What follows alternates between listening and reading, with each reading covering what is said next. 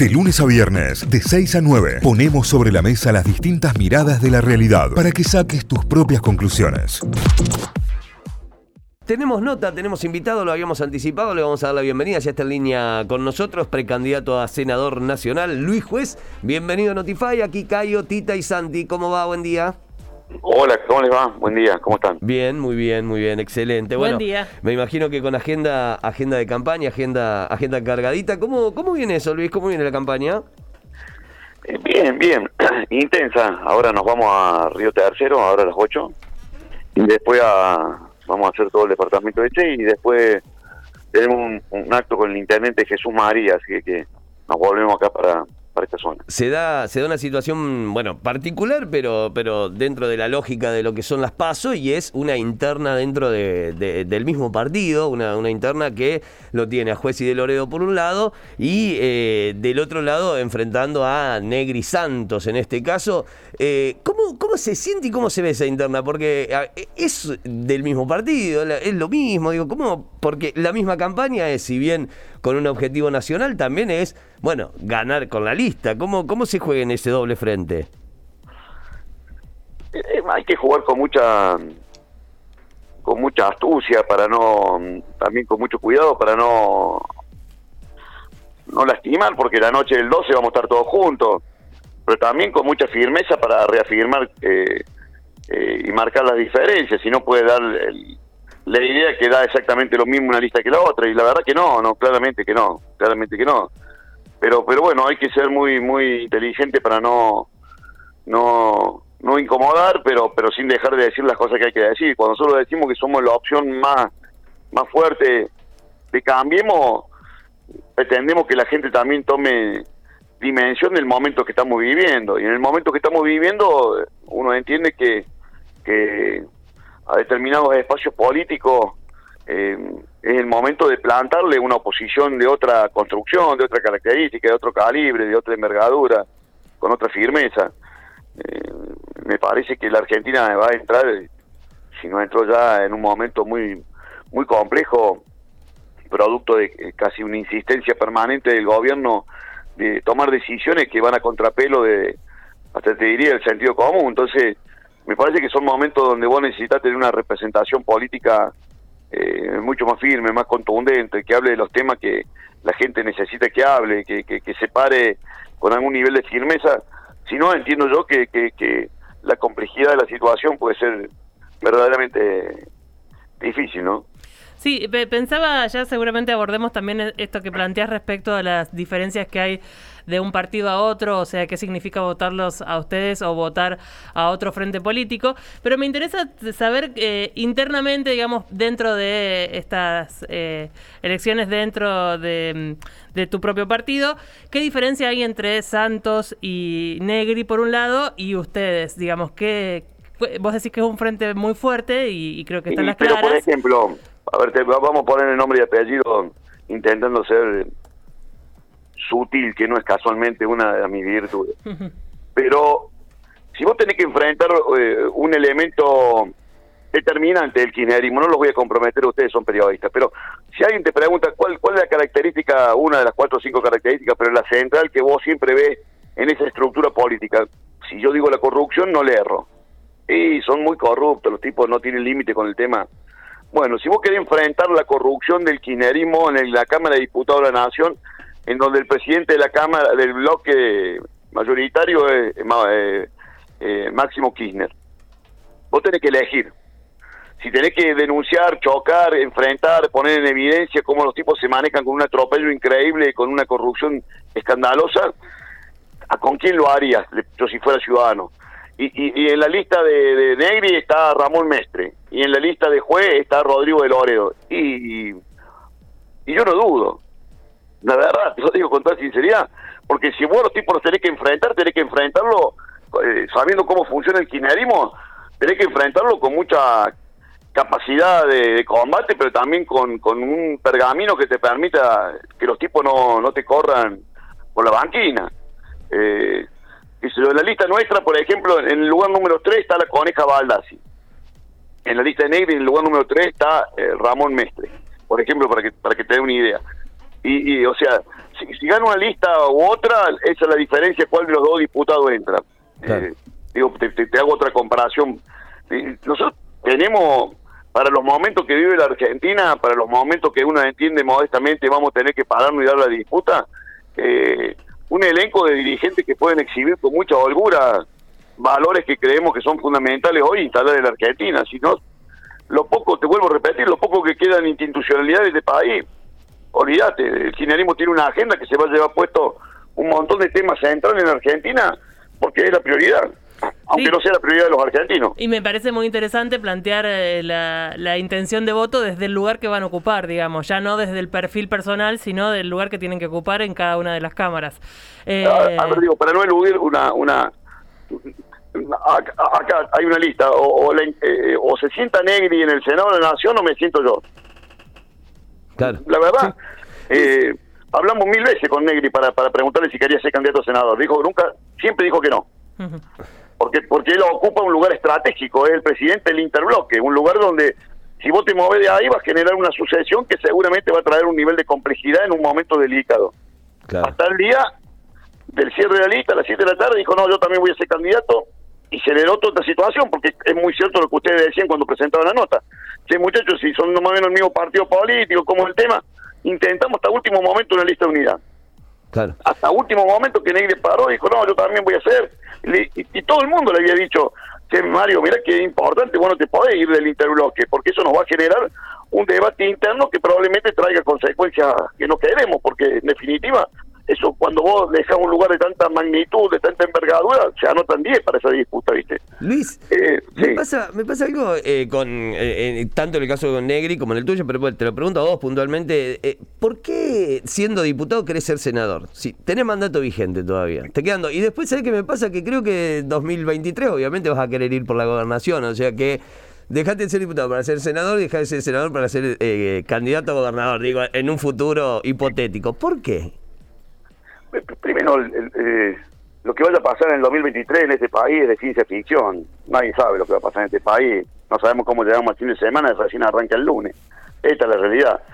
Lo cierto y lo concreto que cuando me pidieron que sea candidato a senador, me plantearon que decían que estos 24 meses que se vienen en la Argentina hay que pararse en el Senado a dar un debate de otra manera. Frente a Cristina, usted como periodista, con todo respeto, me lo me desmentirán si no le parece bien, pero hace 18 meses que el Senado de la Nación funciona de modo Zoom Cristina está ella sola con tres senadores, cada uno de los presidentes de la bancada. Yo no, no habrán ustedes leído nunca una noticia que en el Senado de la Nación en algún momento a Cristina se la ha incomodado, se maneja con un nivel de, de, te diría, de, obscenidad en el manejo de la cosa pública como si, como si fuera una, una emperatriz. Cuando me plantearon que estos 24 meses era fundamental tener en el Senado eh, instalada una, una presencia incomodar al oficialismo para obligarlo a dar debate, para plantear la cosa de otra manera, en el momento que la Argentina está necesitando eh, no distraernos con temas que son de la agenda de la dirigencia política, sino tratar de hablar de estos temas, claramente perseguíamos ese objetivo, porque los momentos han cambiado.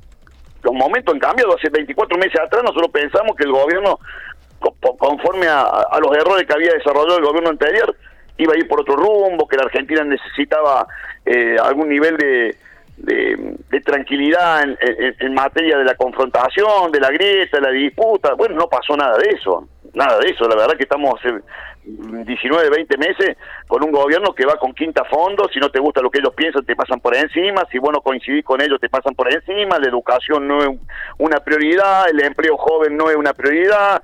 Eh, eh el combate contra la corrupción no es una prioridad, la justicia independiente no es una prioridad, eh, el tema de la seguridad no es una prioridad. El gobierno tiene una sola prioridad que es la agenda judicial de la vicepresidenta. Entonces, claramente cuando se definió, y no fue una decisión personal mía, cuando se definió que en el Senado necesitamos estos meses eh, pararnos de una manera distinta frente a la persona que toma decisiones, eh, obviamente porque la profundidad de los temas habían cambiado sustancialmente desde hace 24 meses atrás de la fecha. Esa es una definición concreta.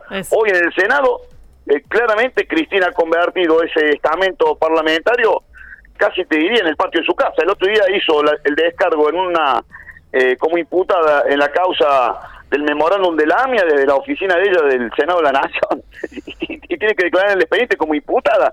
Tengo 34 años de abogado penalista, jamás he visto que un imputado de los que yo he tenido que defender lo pueda hacer desde el comedor de su casa, ¿viste? O sea, tengo un montón de privilegios que no existen en democracia. Pero bueno, me parece que ahí tenemos una explicación rápida y, sucinta de que, del momento que estamos viviendo. Se habla de que eh, luego de las pasos se volvería la presencialidad en, en las cámaras. Eh, ¿Qué se sabe internamente vos que estás adentro, digamos? No sé, eh, mira, más allá del pésimo manejo sanitario que ha tenido el gobierno con el tema de la pandemia, lo cierto es que le ha sido terriblemente funcional.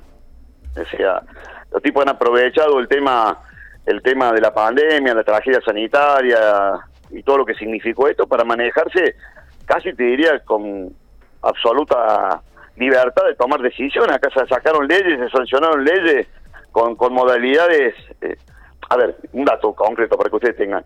El año pasado se juntaron en Olivo 75 diputados nacionales a despedir el año con, la, eh, con el presidente Alberto Fernández. De esos 75, 72 durante todo el año no fueron nunca a la Cámara de Diputados y sancionaron por Zoom. O sea, podían juntarse a despedir el año, pero no podían ir a las elecciones. O sea, por Zoom nos dijeron que no podían traer las vacunas Pfizer para los chicos con discapacidad. Por Zoom destruyeron el tema de los biocombustibles, que para Córdoba era un tema central y esencial por la cantidad de puestos de laburo que generaba y por los ingresos que traía.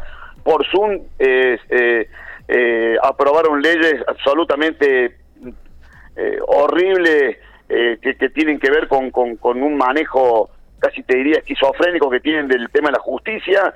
Eh, por Zoom eh, tienen dos despachos de comisión que modificaría todo el Poder Judicial Federal o inclusive si, lo llegan a, a poder sacar modificaría el Ministerio Público. Digo, ah, pero si podían juntarse a despedir el año eh, en el despacho del presidente no Bueno, muchas cosas pasaron. Luis, eh, te, ahora, está bueno, eh, lo, lo, planteas desde un lugar de, oposición y, la oposición es eso, es la lucha. Ahora, yo, indeciso, voy, te voto.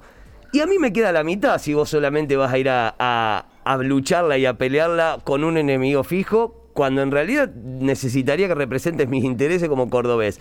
¿Cuáles son las ideas? ¿Cuáles son las propuestas? ¿Qué, qué, haría Luis Juez Senador? ¿Qué llevaría? Es una definición de, del momento que estamos viviendo. Por supuesto, no, no, no, digo, el tema es mucho más complejo. Tenemos un proyecto de ley que tiene que ver, fíjate qué, qué cosa, ¿no? Nosotros le pagamos a todas las provincias del sur regalías petroleras, porque el argumento, el argumento, el argumento central que tienen ellos, que como se extrae del, del, seno de la tierra, el petróleo y el combustible, eh, las provincias son dueñas por, por la constitución de, de de la superficie de tierra. Le pagamos a las provincias del norte y a algunas limítrofes con nosotros regalías mineras, porque con igual criterio se extrae el mineral de, la entraña de la montaña. Pero resulta que no le pagamos a las provincias productoras regalías agropecuarias. Eh, son millones y millones de dólares que los argentinos reciben de las provincias Córdoba, Santa Fe, La Pampa y la provincia de Buenos Aires y que de tres mangos que mandamos vuelve uno por ejemplo. Sí, tema regalías agropecuarias. Otro tema, sabemos que los chicos hoy en la Argentina, lamentablemente, han visto su salida en Ezeiza. No tienen, no tienen posibilidad eh, ni remota de, entender que, que, pueden tener un empleo en la Argentina. Y eso no va a suceder en la medida que nosotros no llevemos por delante un, un proceso de reforma laboral que permita que los chicos puedan entrar y salir del tema laboral. O sea, hay una reforma laboral, una reforma tributaria, una reforma previsional que hay que llevar adelante con sentido inteligente, eh, al mundo. Eso también tenemos previsto. Ahí, ahí, ahí, hemos trabajado y en eso hay que reconocerle el equipo que armó Martín Justo, eh, sumando a tipos que no vienen de la política. Hay un proyecto colectivo que está en carpeta y que lo queremos plantear cuando estemos en el Senado, sobre el tema del manejo del Banco Central para, para detener un poco la inflación. Ya tenemos casi 60% interanual de inflación en lo que va del año. O sea, a ver, necesitamos también, los proyectos no son individuales, vos para sacar una ley en la Cámara de Diputados necesitas que te acompañen 129 diputados más. Y en el Senado necesitas la firma por lo menos de 36 senadores. Lo que pasa es que tampoco hay construcciones de consenso, porque solamente en Argentina se aprueban o se discuten lo que, lo que quiere discutir el oficialismo. Entonces yo ya he sido senador de la Nación y sé cómo se construyen esos consensos, cómo por lo menos se intenta buscarlo. Claro. Lo peor que nos puede pasar es que nos resignemos que, bueno, esto es así, esto no va a cambiar y, no hay ninguna posibilidad de, de intentar otra alternativa. Y eso termina oficiando como un... te- se sale... eh, eh, te, te- te- quita cualquier expectativa de, de- de- de crecimiento, de desarrollo, de esperanza. Hoy la gente sinceramente tiene el humor por el piso, no, no ve expectativa de que esto vaya a cambiar, siente que no tiene futuro. Esto de 8 de cada 10 pibes que hemos hablado no sienten que en algún momento ellos pueden tener una oportunidad laboral en la Argentina y no la van a tener en la medida que las cosas no cambien. Eh, Luis, eh, vamos a hacer un, un, pimponeo rápido. Tenemos mucho público joven y que siempre, cada vez que sale alguien o un precandidato a diputado senador, nos tiran distintas eh, ideas. Y hay una que, que viene muy, eh, que está siendo muy común en esta y, tiene que ver con la legalización de la marihuana, mari- marihuana medicinal, el cáñamo y el cannabis. Probablemente, siendo senador, te toque definir, tal vez, eh, en algún momento, si, si esto pasa a partir de 2022 y demás, entra en un proyecto. ¿Cuál es tu postura? Te voy a contar una cuestión personal. Sí. Hace, ustedes saben que yo tengo a Milagro, que es una gorda con parálisis cerebral. Sí. Eh, un día un médico eh, me llama y me dice, doctor, ¿usted, usted probaron con, con el cannabis? Y el neurólogo, vos sabés que hay todo un lobby de los laboratorios, particularmente en todo el tipo de drogas que tienen que ver con, con, con este tipo de, de convulsiones y toda otra cuestión. Y, y- y yo te voy a decir mi experiencia, porque también ha tenido un debate con un montón de médicos. Nosotros desde que le empezamos a dar cannabis medicinal a Milagro se le acabaron las convulsiones. Es una realidad. Yo te lo digo, mira, decir lo que quiera, pensar como quiera, chicaneame, eh, maltrátame si no te gusta, pero yo te digo la verdad y Claro. te estoy hablando de mi hija, que para nosotros es el regalo, el tesoro más grande que Dios nos dio. En carne propia. Desde que mi hija toma cannabis medicinal, Milagro no tiene más convulsiones. O sea, eh, es una droga milenaria, eh, muy muy boicoteada por los grandes laboratorios que desarrollaron otras drogas para evitar esa cuestión, pero la verdad es que nosotros a Milagro le damos un cóctel de pastilla para, para sus convulsiones y no tuvimos resultados. Desde que empezó a tomar el cannabis medicinal hace 5 o 6 años, eh, al principio nos costaba conseguirlo, después lo teníamos que traer importado, bueno, ahora es bastante más accesible. Yo también, yo siempre trato de, de hablar desde el sentido común, ¿viste? Es la, es la realidad en primera persona, además. Ahí, ahí lo tenés sí. como experiencia. Y a mí cuando te chicanean, ¿viste? Ah, no, bueno, yo, yo te cuento lo que hago yo en mi casa, porque yo tendría una doble moral si me pusiera de otro lado a decir tal cosa o a profetizar de tal manera y en casa tengo una realidad distinta. Yo te digo, en mi casa, y en mi caso, nosotros hemos probado esa, esa medicina eh, que a los médicos les molesta, a muchos médicos, a muchos neurólogos les molesta que, que lo planteemos en estos términos, pues yo te voy a decir, sería un inmoral si yo estuviera haciendo una cosa distinta y, y después proponiendo otra totalmente distinta a la que hago en mi casa. Claro. En casa nosotros probamos el cannabis medicinal y a Milagro se le acabaron las convulsiones. Luis, gracias por esta charla, por estos minutos. Suerte para lo que se viene y seguramente tal vez en el cierre estaremos hablando nuevamente. Así que que tengas una buena semana, buen inicio. Bueno, y, y yo sé que los pibes escuchan un montón esta radio. Sí. Yo capaz que con 57 años, yo tengo hijos de 20 y pico de años, los Agustín y Martín ya se recibieron de abogado y la Milagro también tiene 20 a pesar de sus dificultades. Eh, se tienen que involucrar, después que vayan y voten a quien quiera, pero los pibes se tienen que involucrar, porque si te prometen el futuro es porque están choreados el presente, vos no tenés futuro si te roban el presente, entonces se tienen que meterse, tirar de cabeza. En democracia no hay otro sistema que no sea ir votar, te puede equivocar y después te puede arrepentir millones de veces a quien votaste. ¿Puedo? Pero tenés que participar, ¿eh? En esta puedo hacer un pedido, déjenlos participar. De- no, No, veo por un joven supuesto. en la lista, ¿eh? De Loredo ya no es joven, No. tiene 40. O sea, No, dejen bueno, no, participar no, a los pero- sub-30. no. Porque no, No, solo, no solo en el voto vale, Luis, ¿eh? Vale en todos lados la representación. Pero te cuento un dato. Sí. Te juro, te lo, te lo digo. Y pues va a sonar, va a sonar soberbio. Tenemos una banda de pibes, los pibes están en la lista, están los chicos del PRO, están los chicos del Frente Cívico, están los chicos del radicalismo. En el puesto 80. Eh, no, pero son los que hoy manejan la campaña, son los que establecen a dónde vamos, qué se hace, cómo el Bueno, tema. ojalá, Ahora ojalá. nos vamos a Río Tercero y, y, y la gente de Río Tercero y Jesús María la arman los chicos de la juventud. O sea, son ellos los que están involucrados hasta las manijas en la toma de decisiones. Lo- el otro día hicieron un acto multitudinario y dijeron, lo vamos a hacer acá al frente del aeropuerto, porque tiene, tenemos que visibilizar cuál es el problema que tenemos. Nosotros no encontramos futuro en este país. Y fue una agenda de ellos, ¿viste? Y fue una decisión de ellos. En eso tenés razón, también muchas veces los tipos... Eh, ayer se enojó Negri porque él dice que no se corrió de la foto y nosotros le hemos puesto la foto a la nona porque está hace 30 años que está en la cómoda, ¿viste? O sea, eh, y no te viejo, pero también abrí, hacer un lado, ¿viste? También deja que... Por eso también cuando decidimos que viniera Rodrigo, decidimos que viniera una renovación del radicalismo, tipos que quieren ser protagonistas. No es fácil, tenés razón vos, no es fácil porque los tipos se atornillan y le cuesta un huevo después hacer un lugar para que alguien pase. Pero en este caso puntual, yo te digo que soy un veterano, eh, siento un terrible orgullo porque gran parte de, de- del esquema nuestro de campaña son los jóvenes de los partidos que nos acompañan que están marcando la cancha. ¿eh. Gracias, Luis. Fuerte Gracias a abrazo. ustedes. Un Adiós. abrazo, Hasta luego. buena semana. Hasta Chau, luego. Notify, las distintas miradas de la actualidad para que saques tus propias conclusiones. De 6 a 9, Notify, plataforma de noticias.